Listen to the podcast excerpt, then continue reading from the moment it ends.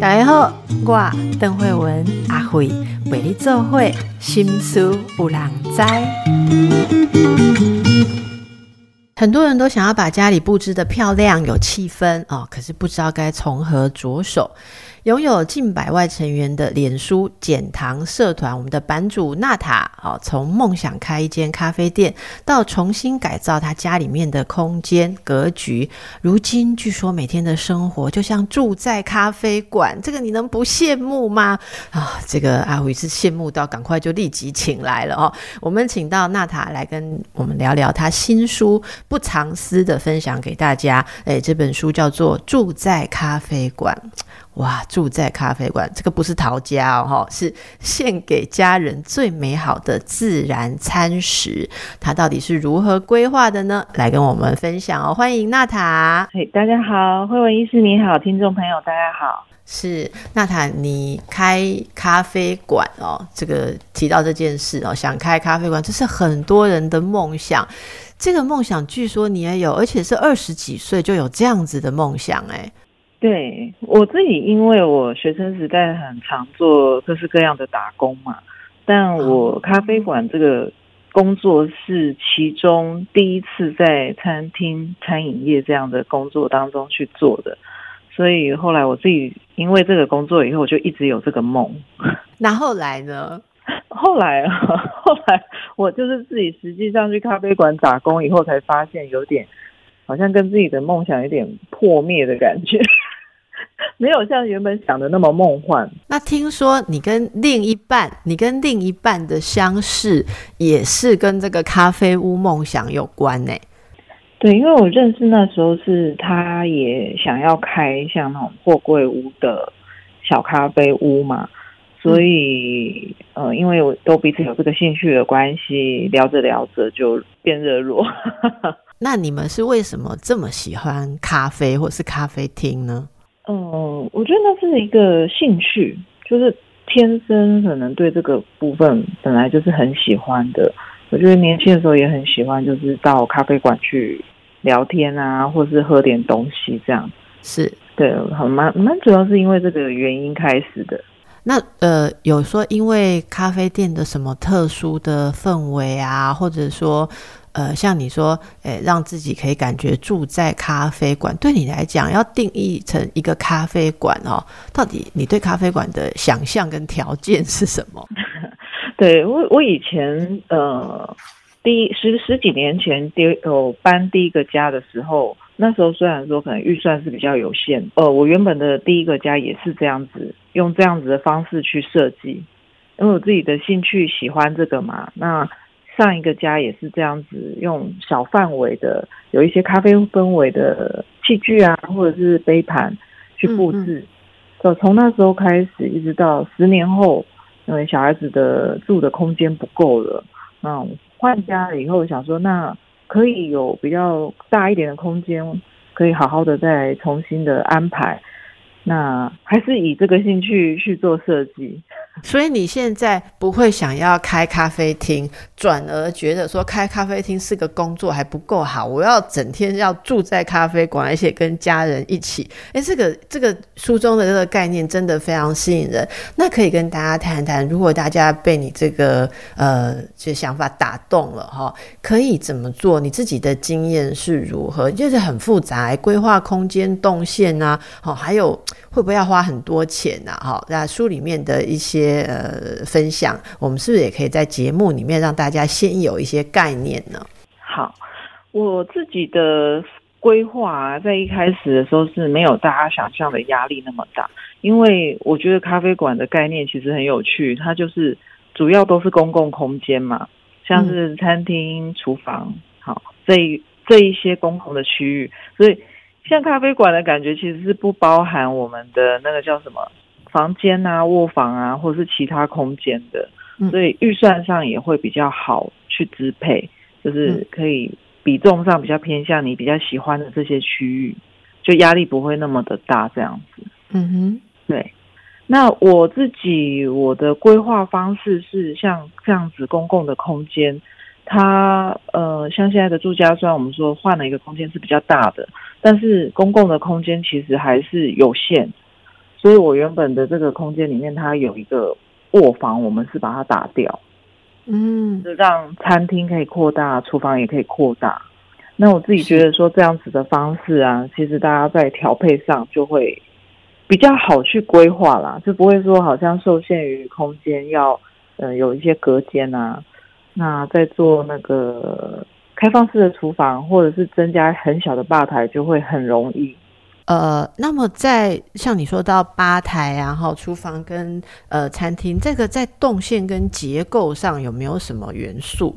哦，例如说，是不是一定要有个开放的吧台，就厨房跟餐厅？其实，其实很多人，我想听众朋友很多人家里面都是从年轻的时候，呃，或者说长辈这边承继下来，哦，他其实传统的就是。厨房就是吧台，并不是我们传统生活元素。可是，当然这一阵子对年轻人来讲变得是很流行，很多人都要中岛啊，要吧台。那可以跟大家介绍一下你的这个想法，就是感觉像住在咖啡馆，它要有一些什么元素呢？嗯，我的元素有三个比较主要的空间规划，像是餐厅，我的木桌，我就坚持它是要原木的。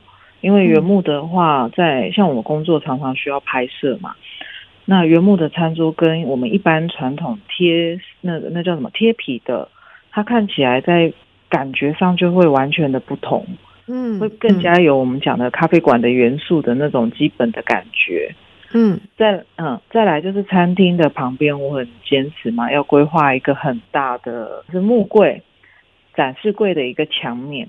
那它看起来的话，就是跟一般餐厅不同，因为一般餐厅我们旁边可能都是餐柜啊，或者是说呃有一些置物柜等等的，但我那个它是顶天的一个书柜结合展示柜，那我觉得这样子在看过去的感觉，也会觉得说哇，这个 不太像是一般家庭的那种氛围，它比较像是一个在。结合的，呃，像有点像是成品啊，或者这种小的图书室，然后有有咖啡的一些器具可以随时取用啊，是是是，对。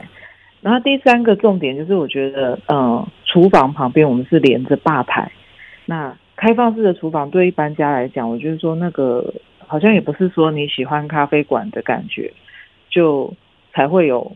中岛，一般好像现在家庭大部分都蛮喜欢的。那我们是也是喜欢这种感觉，但是旁边会延伸出一个很小的吧台，这个好像是一般家庭比较不会规划的。那我们规划这个吧台，它就是你在上面可能要冲煮咖啡啊，或者是呃你要放一些就是平常不会摆在。一般我们的中岛上面的一些器具都可以摆在这个小吧台上面，对对，大概是这几个规划，我觉得还蛮重要的。那在选用这些东西，刚才有谈到，例如说餐桌的材质哦，那像这个吧台，其实吧台很多种，哎，其实很多人那个吧台弄到后来就是没有再用哈，就是对对对，或者是在堆杂物，懂对。你对吧台有是不是也很有心得啊？例如说，从台面的材质、高度，哈，诶，其实，在装潢的时候啊，我我自己的经验哦，设计师最常打枪我们对吧台的幻想。据这是设计师跟我说，他最强、最常打枪客人的地方，就是你很多人都想要说，到底你像你的吧台是做的高高的那一种，还是说是跟呃琉璃台就一样桌面的高度或什么？那这个我我我真的试过不同的吧台，然后呃有些人就会说，哦我就是要坐的高高的啊，然后配个高脚椅啊，然后就觉得哦怎样就很帅，然后上面还有那个什么倒吊玻璃杯的那个格架有没有？从天花板然后打个灯啊或者什么。我我先说我的经验，我甚至从第一次弄那个之后，我就觉得我如果能够换屋的话，我绝对不要倒挂玻璃杯，谁要去拿下来洗啊？你知道玻璃杯倒挂在那里，那时候又还没有洗碗机哈，所以这个像这些细节，你可不可以呃，就是跟大家分享一下你的细节经验，包括说。呃，哎，怎么样拍照好看呢？像你的工作，大家都喜欢看你分享，你是怎么呃去决定？在像像现在的细节啊，或者说你认为大家应该怎么样根据自己的喜好跟需求，在这些细节上去决定呢？嗯，我我觉得你讲到那个，我也很有经验，因为我上一个家的时候，我也是有一个，它是靠窗，然后整排小小的一个吧台，那个时候也是上一个间上一个家跟这个家都是被设计师打枪。怎么说？他是为什么打枪你？因为上一个家他也会觉得，为什么你要多出那一块，有点浪费空间。然后我们就是第一个家的时候，你都会想很多很不切实际的，觉得说好像我们平常回来的时候，有时候我觉得坐在那边喝咖啡感觉很棒啊。对对对对对，对。但后来它真的就变成了一个常常置物的一个空间。就是你回家的时候，会有一些钥匙啊，一些包包就会直接放在上面。对，那你现在的差别是在哪？为什么现在可以是一个成功的在使用有咖啡馆感觉？到底到底现在你你决定有有经验之后，现在元素是什么？对，因为我上一个家的时候，我是在客厅，我要进一进门的地方设计的，所以它很容易就会变成你自然会丢东西的一个地方。哦，懂懂懂，对，顺手就放了一个区域。但是我现在这边是因为我有过那个经验，我觉得不是很好。我觉得它后来没有再使用，所以现在是利用了梁柱，等于我们没有是另外去隔一个空间，特别设计吧台了。我是在那个梁柱它的那个凸出来的地方，顺着它做一个小小的桌子。啊，这样很巧妙哎，哈。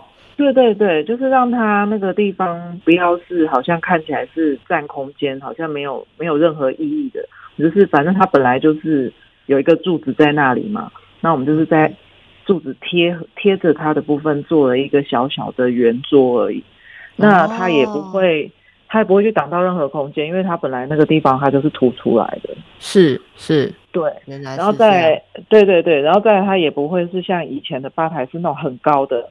它只是比我其他其他的平台高一点点而已。我觉得你经过你这样子的的分享，我我觉得是真的，因为我觉得那个很高的东西 会会减少你去使用它的几率，因为我们就不会想要爬到高椅子上看个杂志啊，或什么，就觉得很难做哈。各位真的，我觉得真的有过个经验，就知道其实真的。不太会真的这么做，好，所以这个就是一些细节哦，像细节，那那像呃，你现在对你家是咖啡馆的这个梦想的感觉，是不是觉得非常的满意？你有觉得这中间有经历过什么困难吗？或者你有克服什么问题吗？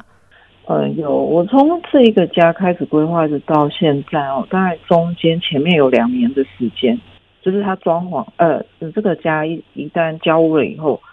到后来装潢总共花了两年，比起一般的时间好像久很多。有有比较久，对，因为他中间经历疫情，对，所以那时候空班呢就常常会叫不到，或者是延后。然后原物料短缺的关系，还有我记得好像涨价的关系吧，所以那时候设计师常常会叫我们要重挑。我记得好像。重挑就重挑了两次，嗯嗯，对，算这次算是有一点点小挫折啦，但是也不太算是很大的困难。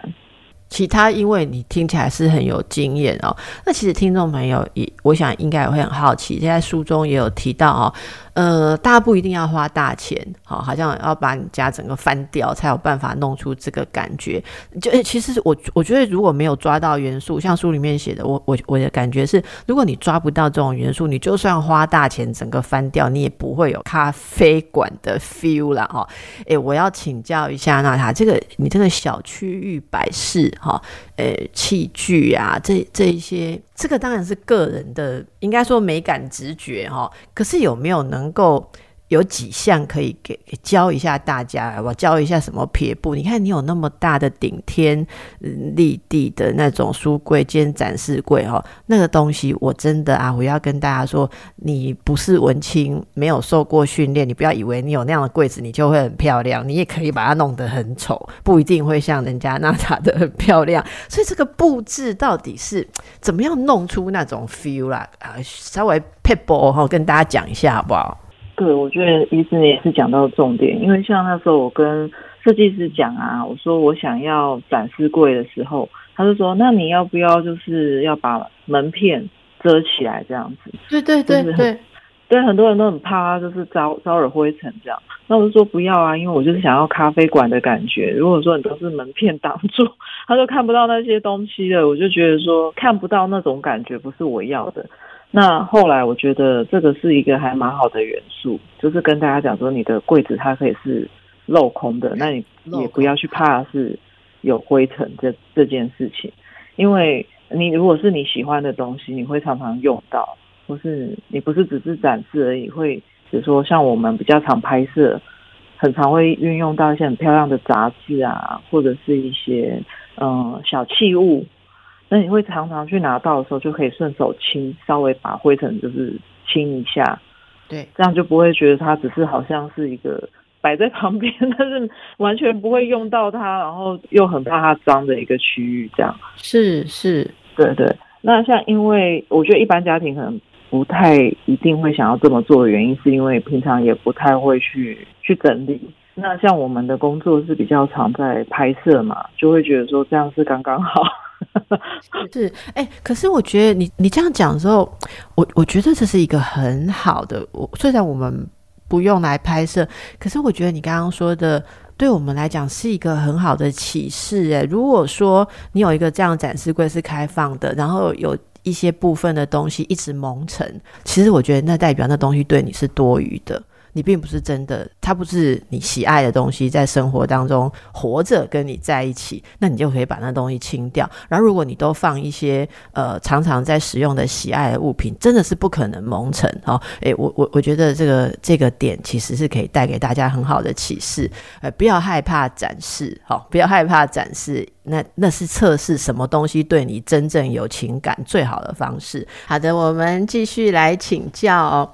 这个书中除了分享居家装潢改造哦，那这个咖啡馆哦，这个纳塔的。这这特别的地方，它不是像我们这种分析说一个咖啡馆只有视觉，人家还有非常呃这个专业的知识，就是要减糖，减糖咖啡馆将减糖融入日常生活中，哇，这个好吸引人哦！哈，如何帮家人及自己准备充满营养又有减糖成效的料理呢？好，那他这个我们一般人也可以做得到吗？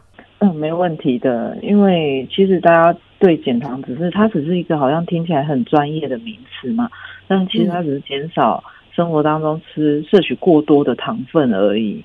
那我觉得跟一般我们印象中的饮食其实没有什么太大分别，只是我们在比例上面调配一下，不要淀粉的食物啊，或者是添加食物吃太多就好了。那如果具体一点举一些例子的话，例如说你你提到像嗯圆形食物啊，这这个你推荐的简单料理啊，可不可以呃说一两道你最喜爱的，让大家体会一下你做法有什么不同？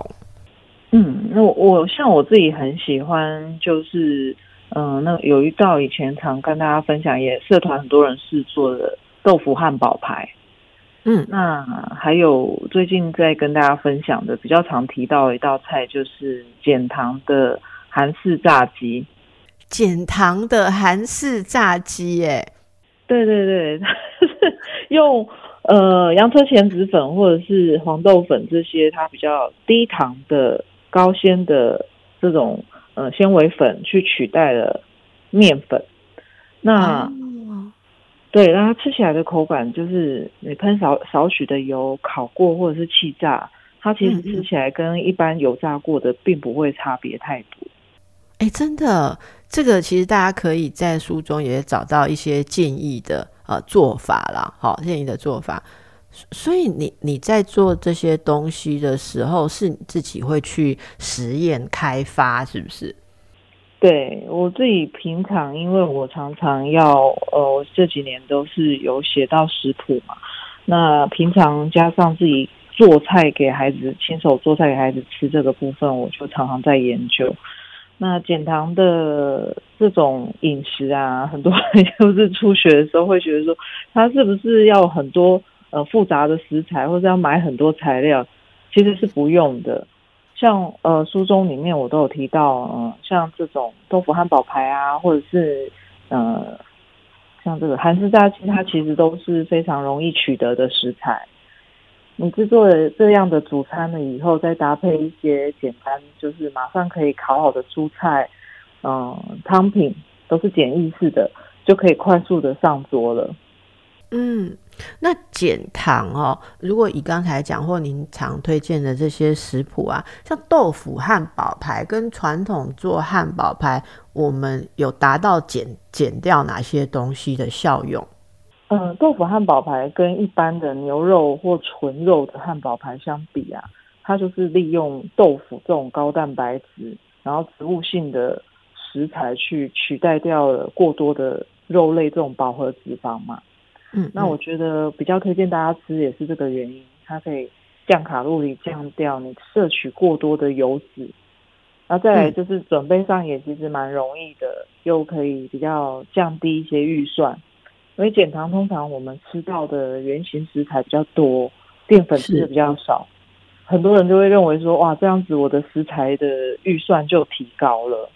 那我觉得这个方式其实蛮好的，就是你在肉类的部分不用用那么多，所以一半是豆腐，一半是肉，这样去混合，除了预算不会太高以外，你在吃的时候也可以降低，不要去吃到太多的那种脂肪的部分。是是，因为其实这就要说到哈，大家对于减糖的，有时候你你没有好好的看过哈，对减糖的概念其实是很模糊的。呃，我也来请教一下，说真的，我们一般人刚听到减糖啊，可是门外汉哈，就是会想说不要吃白饭，不要吃。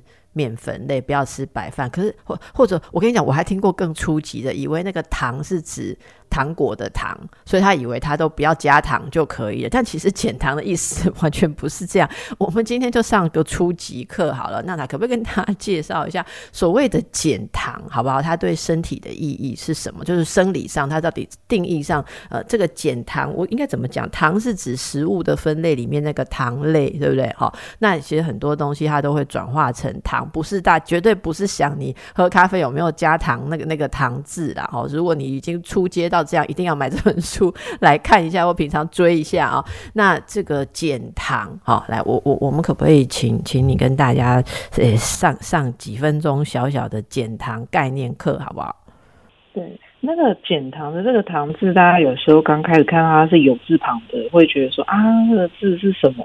有点看不太懂这样。嗯，对，那其实就是像医师您刚刚提到，就是，呃，它包含的是有米字旁的这种金字糖，然后也有食物里面它本身的糖，比如说像有一些像米饭啊，我们在吃它的时候会觉得说它好像没有甜味，可是它其实里面也是含有它食物本身本质的糖分在里头的。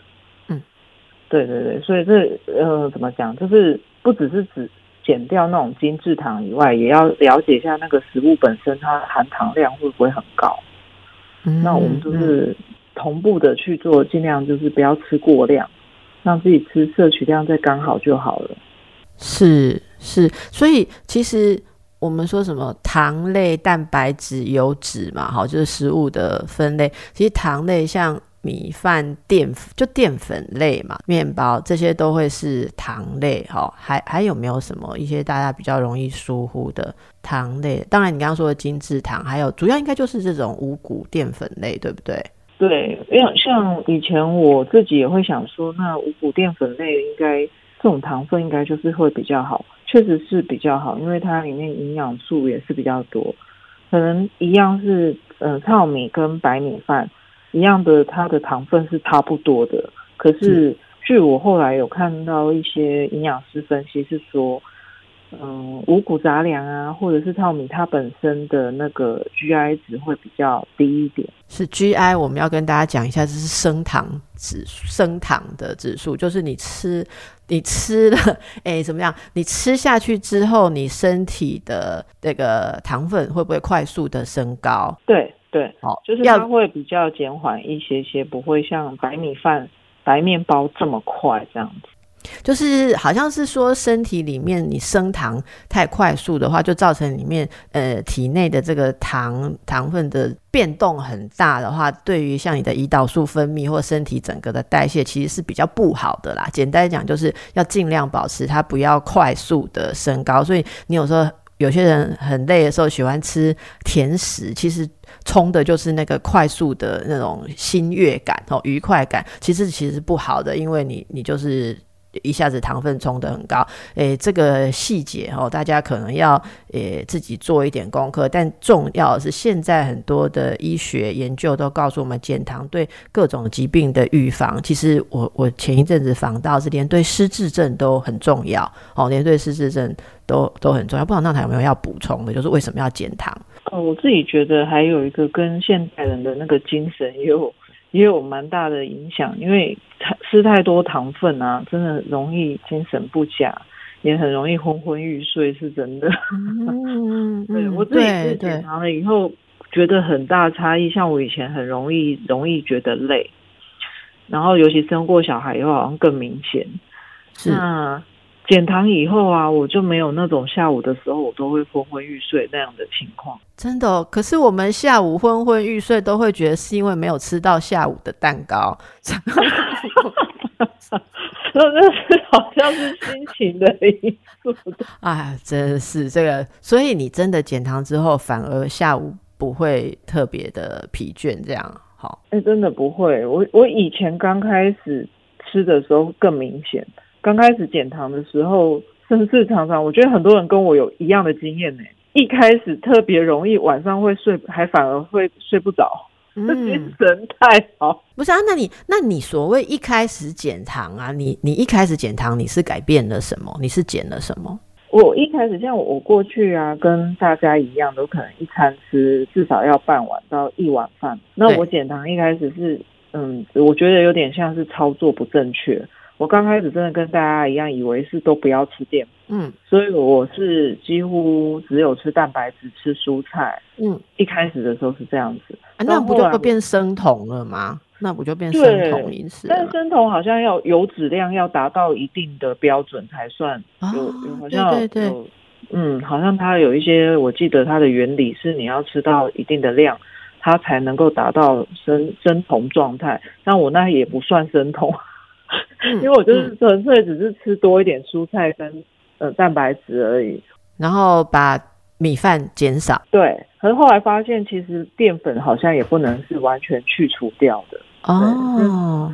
所以意思就是它，但不是不吃。嗯，所以意思就是说，你一开始也是跟我们一样直觉的减，后来那后来你现在觉得比较好的方法是你刚刚讲的，例如说。也许淀粉类用比较低 GI 值的，像糙米比白米好，所以你还是会摄取淀粉，是吗？对对，还是会。那我后来就觉得说，那不可能长年累月都不吃这些东西，所以后来我就是可能换成地瓜、南瓜，然后或者是面包，选择那种就是不加精制糖的。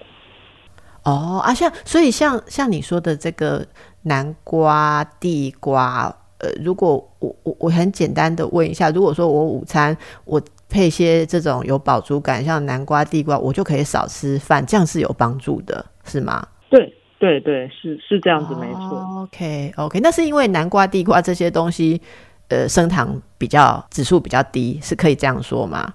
呃，应该是可以这样子说，因为我自己之前有问过营养师，因为我们写书的过程都有请营养师监制嘛，他是说。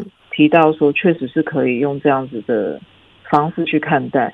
再来就是吃的顺序也要注意一下。虽然它是比起白米饭来讲，它可能升糖指数不会那么高，但是它还是比起蔬菜跟蛋白质高嘛。那他们就会建议说，你还是把它放在最后面再来吃会比较好。OK，那但是大家对于你知道女生对于肉类都还是怕怕的，所以我如果这样子减少掉，嗯，比方说淀粉啊这一些东西，我会我我觉得大家还是会会有一种迷失，说那我会不会无形中肉吃更多，这样没关系吗？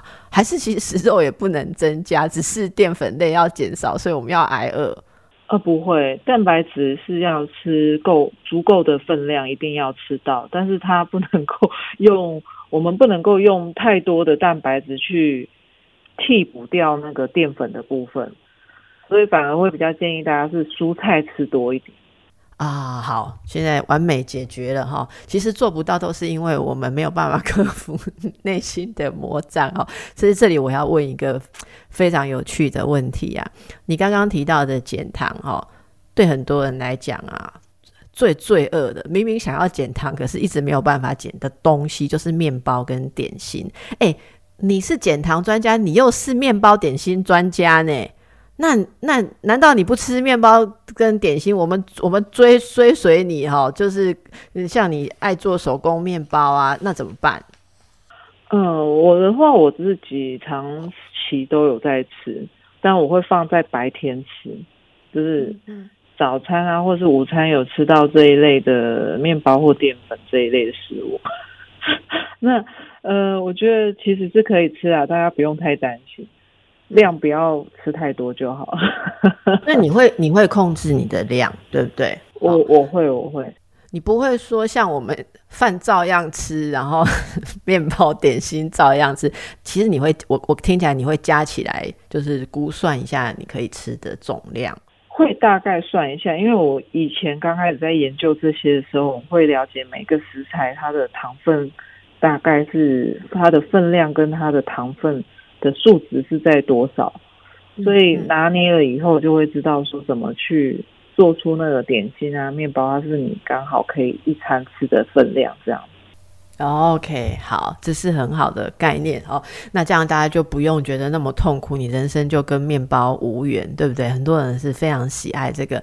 那你也提到在书中啊，有提到说无砂糖的面包跟点心的一些做法。那无砂糖是就没有甜味吗？还是你用什么来取代？对我没有砂糖的话，可以用很多代糖，或者是呃，怎么讲？它是零热量的天然代糖去取代。或者是用像东南亚地区比较常用到的那种椰子花蜜糖，，DGI 值的椰糖哦，这容易买到吗？呃，现在烘焙材料好像都买得到，是是，觉得现在是好买很多。像早期刚开始有减糖这个概念的时候，大家就会觉得说，哦，好难买哦，什么罗汉果糖啊、赤藻糖醇啊这些，哎，你讲的这些，坦白讲，我都没听过，真的椰糖，我也是今天第一次听到，嗯。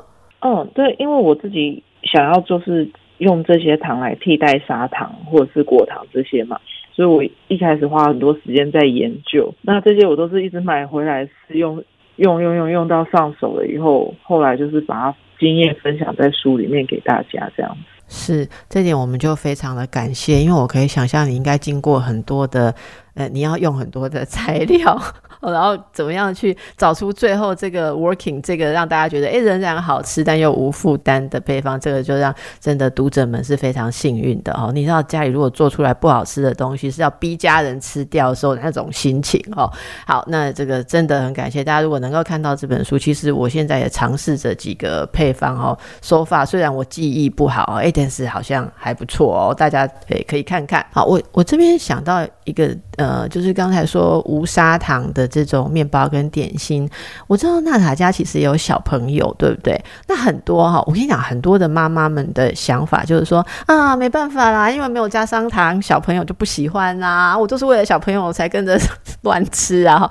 所以你这些健康的诶手工面包跟点心，仍然是受到小朋友欢迎的吗？对我自己本身不喜欢那个食物做完了以后，变成跟原本我们常吃到的差很多。那样我就觉得这样太痛苦。对，因为那就变什么健康版甜甜圈，健康版的。可是你吃完会觉得它根本就不是甜甜圈。对 啊，所以你你测试出来的配方就是就还它还是它还是像我我我不知道该怎么讲，就是说它还是会带给我们那个那个点心本来应该带来的满足感，是不是？应该说分享出来的食谱几乎全部都是这样。是让大家吃完以后，你觉得它还是跟原本的食物没有什么差异性的哦，这真是太好了！你知道，我觉得这一句非常重要。我们哈，坦白讲，像我的工作，我常常都会收到各式各样的健康食谱。我有时候介绍时候，以前啊，以前反正有健康的，我们就介绍，而且听众朋友就给我偷偷写信哈。阿慧，你自己有吃过吗？阿慧，你有照这样做起来吃过吗？好，哎，所以我觉得这问的娜塔这个非常的重要哦，大家有信心好好的尝试。那接下来我们来问到饮品的调制，你家如果真的能够布置起来，然后让你有这个舒适的、愉悦的美感，再来你坐在那里要喝什么？好，那这个诶书中不论是咖啡啊、植物奶啊，甚至绿拿铁啊，都有介绍大家怎么去制作，让它。还有更多的选择，更好喝。因为如果你家像咖啡馆哦，或是像娜塔这边这样，我们当然会常常坐在那里啊。可是像我一天我是有控制自己咖啡因的摄取，所以我就不能每次坐在那里都要一杯咖啡。那这时候要喝什么也是很大的学问啊。来，请你分享一下，通常在制作哈，这是我们同事非常想知道。我想他一定是喜欢绿拿铁，他要问你说制作绿拿铁的时候如何不那么无聊啦？哦。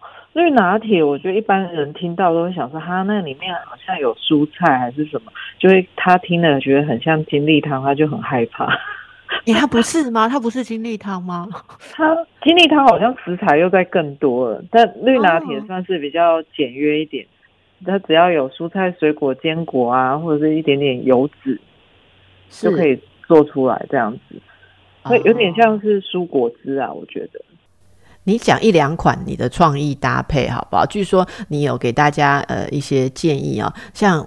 我我们家长辈都听到绿拿铁就倒谈哦，我妈就会讲一句话说：“嘿，修炼啦，好，就是过寒。”你知道，有时候以前很多经济上就打各式各样的蔬菜，我我真的强迫家人喝过哈，哎，我落晒我胃天啊，就是真的过寒。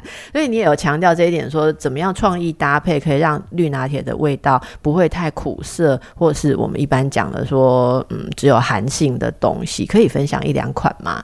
绿拿铁哈，就是一般呃，我之前有研究那个陈叶陈月清老师他书里面的嘛，他的传统的绿拿铁通常都是水果的量还蛮高的，那喝起来你其实不会觉得它很深色，很不好入口，因为它蔬菜多不蔬菜少，水果很多，所以喝起来是还是酸酸甜甜很好喝这样。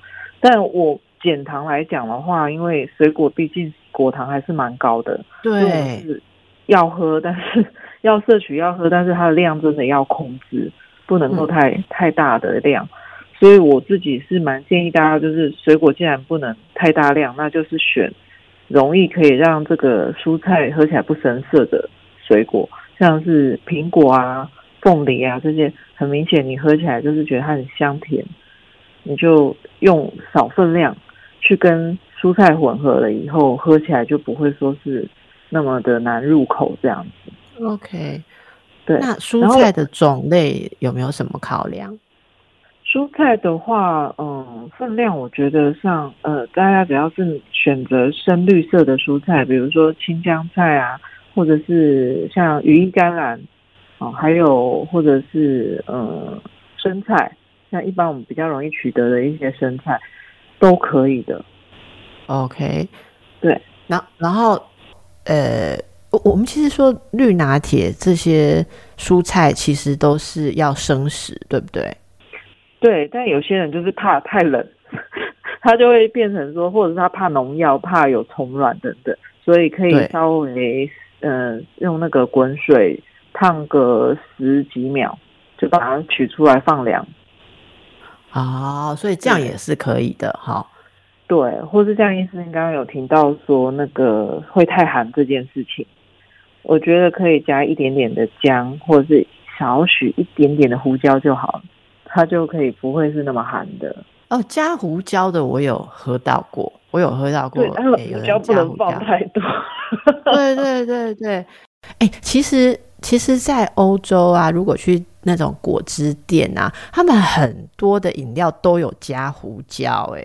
就是你对我我我刚到欧洲那时候年轻的时候在那边念书的时候，就是坦白讲英文也不是很好，就欧北软店。后我想说这什么东西？我不是点综合果汁吗？可是真的他们蛮常用到这种。那难道是也有这种概念？对，像之前在对之前在介绍，像嗯，就是有一些呃农庄小农庄。欧洲小农庄的手工果酱，你真的会傻眼。它的果酱吃起来都不是甜，它就是各式各样的香料，他们就是我们在吃草莓果酱什么的，它的果酱里面有各式各样什么茴香什么什么，那胡椒更是非常基础，胡椒跟水果大家胡椒柑橘啊，胡椒什么桃什么，就非常非常多。我我是还没有那个勇气去尝试，因为我女儿说你不要买那个东西，买来就整罐都是你自己负责啊。基于整减糖，我也尽量都不是那种果酱。可是这你刚刚讲到，这是一个很好的灵感。那这里给婆婆妈妈们一个呃很好的开端，你可以以如果你对绿拿铁是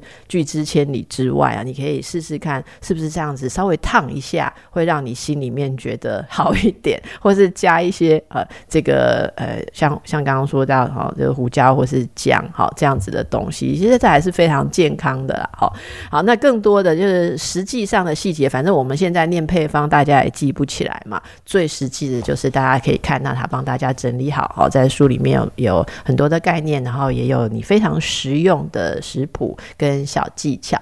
最后，其实我们也很好奇，现在如今在你一手打造的这样棒的空间生活哦，你觉得家人之间的互动啊，或是嗯，是不是会有什么样的时刻让你觉得哇，改造成这样真的非常的值得？例如说小孩啦、家人，你们会有什么样不一样的气诶，就互动气息吗？我现在的餐厅的空间跟厨房空间都比以前更大嘛。那这样子，小朋友他们就是像在比较长的桌子上面。他就可以除了我们只是用餐之外，他们也能够在这上面写功课啊，或者是说，呃，把很多玩具或他们要做的作业、美劳 都放在这个桌子上面去去做，那也不会去影响到我可能上餐，因为他可能在另外一边做这件事情，是不影响我放放食物等等的。嗯，那我觉得这跟以前来讲是蛮大的改变了，因为现在就是把这些。公共的空间的区域增加了，那嗯，厨房的部分小孩子也可以进来一起做菜，那我就觉得说这样子在互动性上真的是比较好很多。哇，听起来好让人羡慕。所以那个桌子要很大嘛，所以小孩子在一端做他的事情，你还有足够的地方可以上餐。对，是比以前长了，以前可能是。四人座，那现在可能就是我现在这应该算六到八人座吧。那有到一百八十公分吧，长度。对对，没错。哇，你好清楚。对，不是因为要到这样子的，我我想象，我我我小孩也是会在餐桌上搞一些东西啊，所以我我在想象他他如如果你要真的小孩在一边，另外一边你还能放的话，其实我要跟他讲的是说，娜塔一开始就告诉我们，其实是挪用了本来一个房间。来增加这些，所以大家不要幻想说，呃，人家为什么家都可以买那么大？有时候是你重视什么，然后呃，你把你把重点放在什么身上，其实每个人都可以做得到。好，今天非常感谢娜塔来跟我们分享啊，就是我们两个很愉快的聊了一些这个女人家的细节。希望听众朋友们也喜欢，有更多的你的你家的秘诀要跟我们分享哦，可以来我们的 YouTube 或 Podcast 上面来留。言啊，那有需要的话，我们可以再再为大家呃，请到不管是美食的专家，或者是设计方面的品味家来跟大家回答。祝福大家，也谢谢娜塔，拜拜，谢谢，拜拜。